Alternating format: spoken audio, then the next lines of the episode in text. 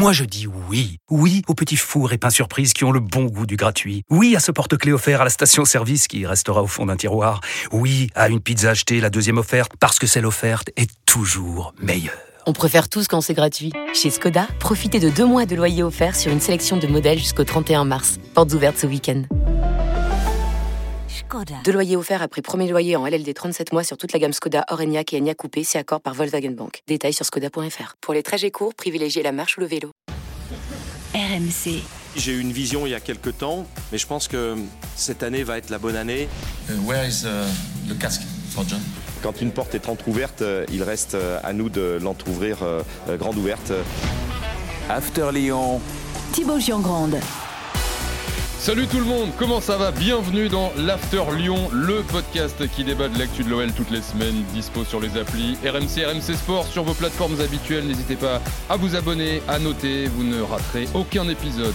L'équipe cette semaine, comme Cherki, on a parlé de lui au PSG, mais pour l'instant, il reste dans son club de cœur RMC. Daniel Riolo, salut Daniel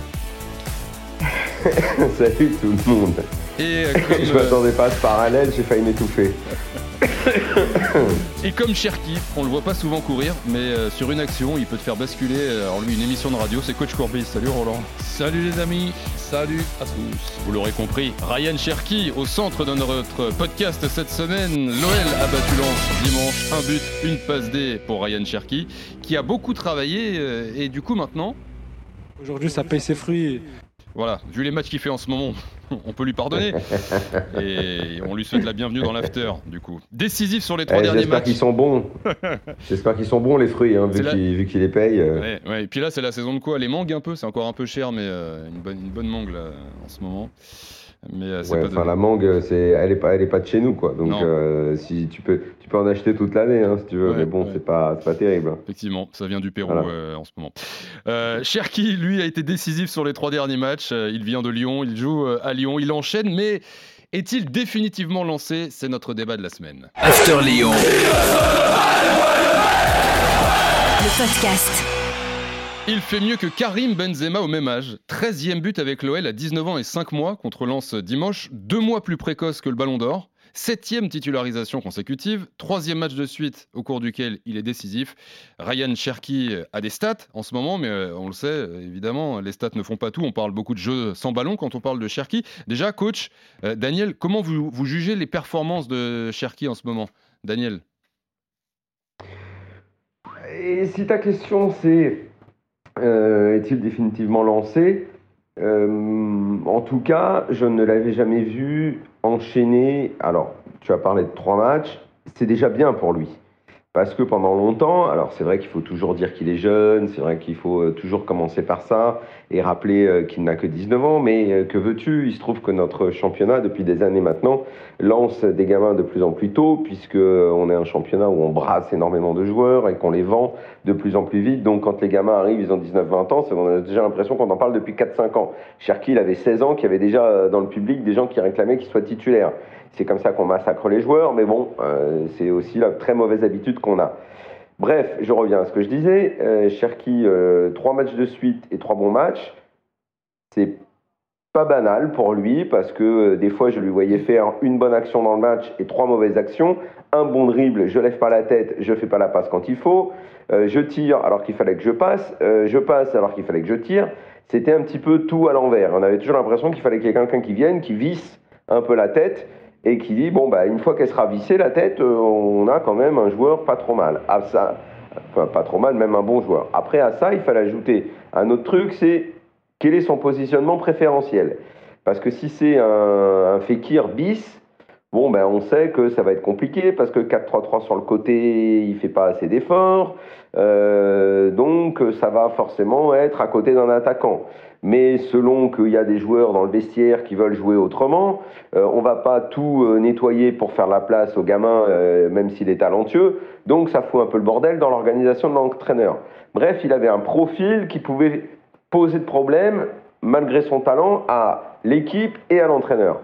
Il se trouve que cet hiver, ils ont fait le ménage, ils ont enlevé plein de joueurs. Il se trouve que le contexte lyonnais fait euh, d'une crise de résultats et d'un nettoyage pour laisser justement un peu plus de place euh, aussi bien à des jeunes, vestiaires réduits. Donc euh, bah, peut-être que ce contexte-là, ça lui est favorable. Peut-être que si l'OL avait été sur le podium en ce moment avec euh, une concurrence euh, dans l'effectif, une place à gagner, bah peut-être que Cherki, il aurait fallu attendre longtemps avant de le voir à ce niveau. Alors je pense que les Lyonnais préféreraient être sur le podium plutôt qu'être là où ils sont, mais s'il faut prendre un tout petit point positif, eh ben je pense que ce contexte-là, ça favorise l'éclosion de Ryan Cherki, qui enchaîne les performances et qui sont la durée eh bien, est en train euh, d'être assez séduisant. Voilà, j'ai été long, pardon.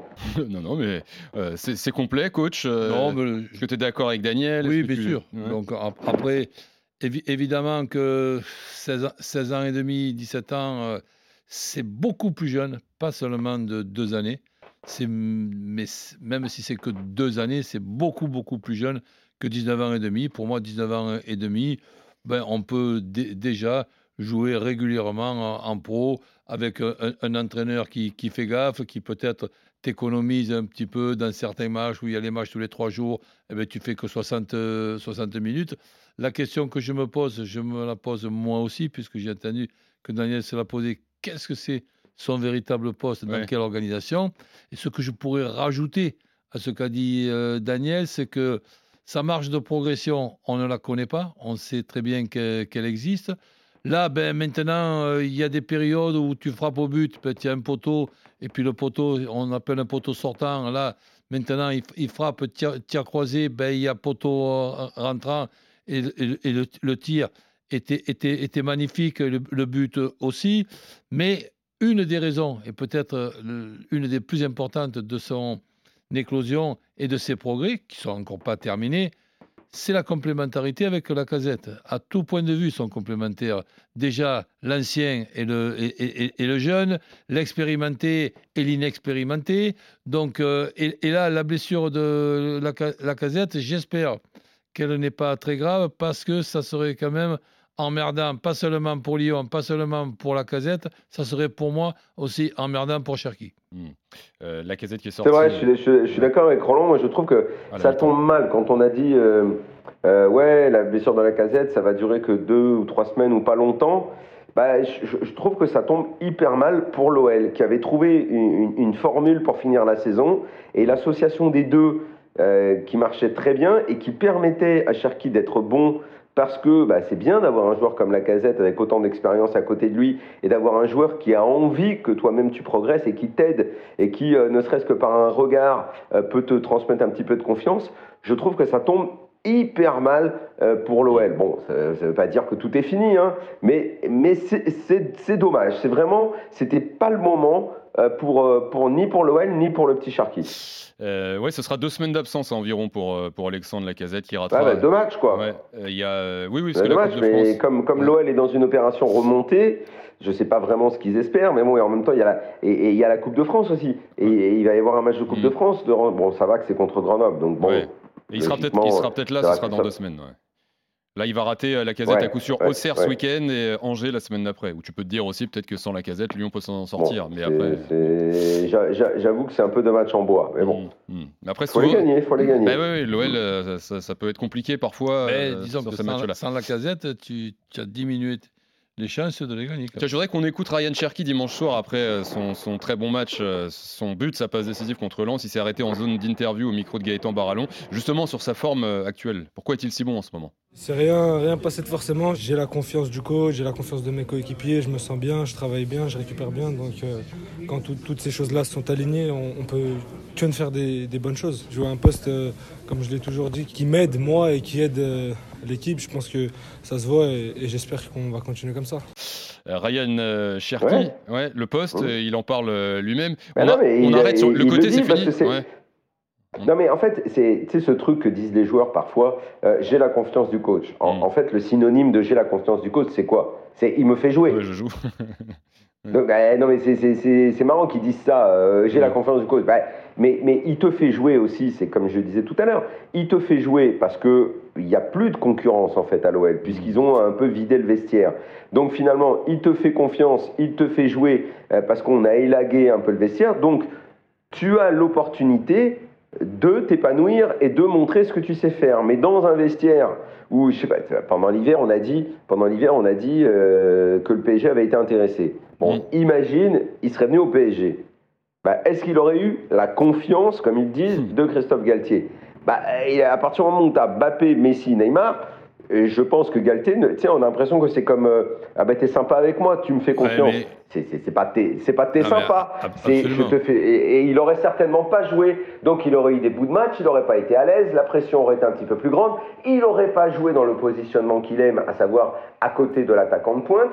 Et peut-être que euh, son, rendement aurait été nettement inférieur et on aurait encore dit bah mais Cherki il n'est pas encore prêt, Cherki il n'est pas ceci, Cherki il n'est pas cela. Donc il y a un bon moment pour lui, il y a un bon contexte, il faut qu'il en profite. Mais la confiance, euh, je sais pas trop ce que ça veut dire, moi le mec qui me fait confiance. Ou alors s'il était arrivé à Paris, peut-être que Neymar l'aurait pris sous son aile et alors là, et tu, tu vois, il l'aurait vraiment développé comme lui-même. Ouais, bah, Ap- Après le duo Ouais, ouais, avec et la je sais pas casette. où il aurait joué. Après Je le duo avec la joué. casette, ça aurait été le duo avec. Ouais, à Bougival, non, non, plaisanterie mise à part.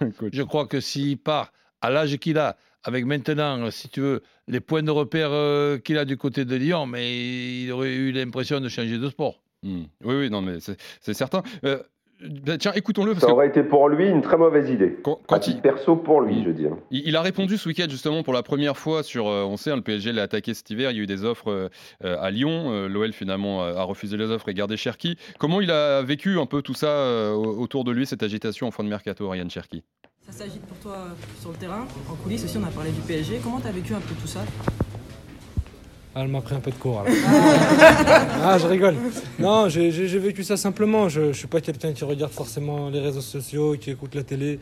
Je fais mon, mon petit bout de chemin et quand ce sera l'heure de parler de ça, on parlera de ça.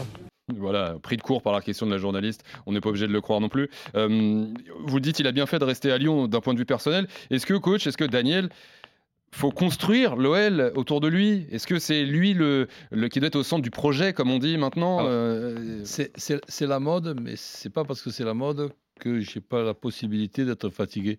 Cette histoire de construire autour, là, mais je trouve d'un mais ridicule. c'est ça- une énorme connerie, Et ça, mais m'agace, vraiment, mais vous mais- pouvez même pas vous, vous, vous imaginer. Si, bah Il y y y a quand même aujourd'hui une évolution des habitudes qu'on avait dans une certaine époque. Tu peux faire cinq changements. Donc maintenant, au lieu de dire le 11 de départ, tu peux dire aussi le 16 avec, avec lequel je fais euh, mon, mon match. Je démarre dans telle ou telle formule et après je termine de telle ou telle euh, formule.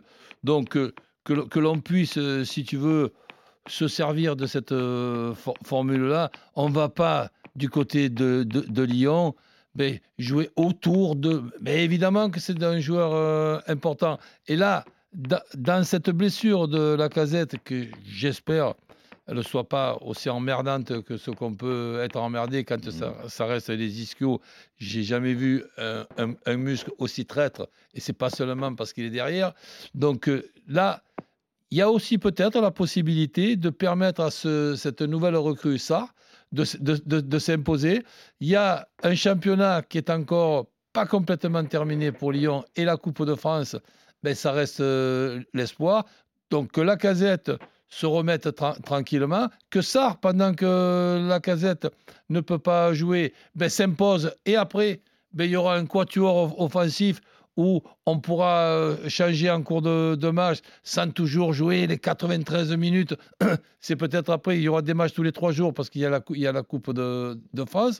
Donc je dis que si la blessure de la casette n'est pas grave et que c'est vraiment une quinzaine de, de, de jours, l- la, la participation de, de Sarr peut lui faciliter son intégration et lui aussi aura, aura peut-être son mot à dire.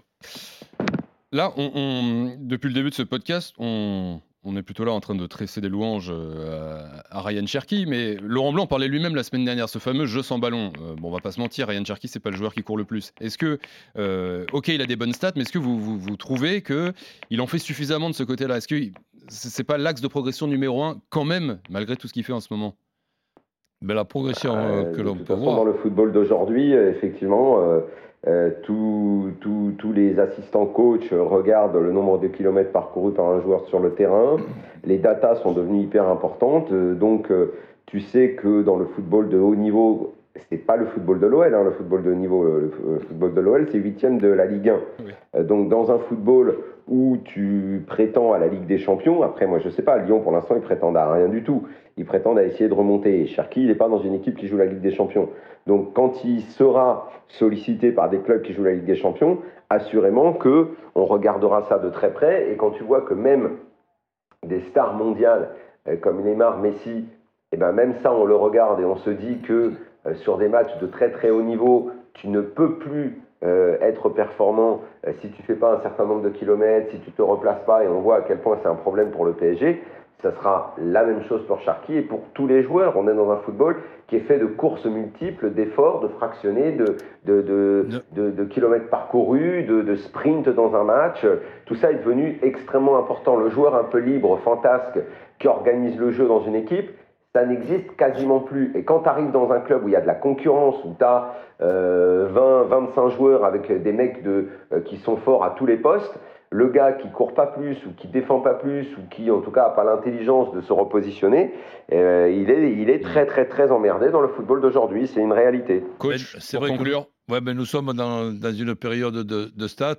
J'essaie de, de m'adapter, mais il y en a certaines de stats que je m'en fous com- complètement et qui ne m'intéressent pas du tout. Par contre, le nombre de buts marqués, la dernière passe ou l'avant-dernière passe que je rajoute malheureusement à, à une stat qui n'existe pas, et Dieu sait que cette avant-dernière passe, elle est souvent ben, très importante pour, pour l'occasion que tu te crées. existe, hein, et, le, et, le, et le but, et le elle est but marqué. Elle est Ouais, les ouais, ouais, sais, les ouais, passes pas- clés. ouais, les passes clés de mes deux. donc, Pardon.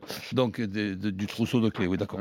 Donc, si, si, si tu veux, donc nous allons maintenant continuer à voir les, les progrès. Je rappelle quand même que les progrès de, de Lyon, elles tiennent à une qualification contre Lille au, ti- au tir au but et un, un- un- un match gagné contre Lens qui est moyen en ce moment de 1. Donc c'est vrai qu'il n'y a pas non plus un truc Ah, mais dans le extraordinaire. contexte que- lyonnais, on, Eh ben, on s'ex- on s'excite pour pas grand chose. Hein. eh ben, ben, Ah, hein. te- je te dis, en plus, je viens de voir le, le- le calendrier.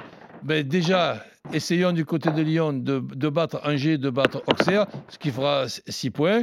Il y a après un match qui, logiquement, devrait être gagné à, do- à domicile. Ça te, fait, ça te mettrait en, en demi-finale. Donc, la, la- la- la fin de saison de, de Lyon, je pense qu'elle peut être très passionnante. Oui. Roland, on n'en a pas fait beaucoup des podcasts After Lyon où on, tu vois, où on s'emballait un peu, on pouvait On avoir le disait sourire. du bien. Donc ouais, voilà, profitons. Il nous, a, Aujourd'hui, il nous a gâché la fin du podcast, Roland. Bon, Esprit non. négatif, monsieur. Cherki, vive, Li- vive Lyon, tout va bien dans tous les secteurs. voilà, ça, on va mettre ça. Voilà, merci Roland. on va isoler ça et on va l'envoyer sur les réseaux. Coach, Daniel, merci beaucoup, les gars. Ciao. Salut les amis. Merci à Jérôme Thomas et, et à Thomas en régie. Merci surtout à vous d'avoir été là. À l'écoute, on vous souhaite une bonne semaine et on se retrouve la semaine prochaine pour un nouveau podcast After Lyon. Ciao. RMC After Lyon.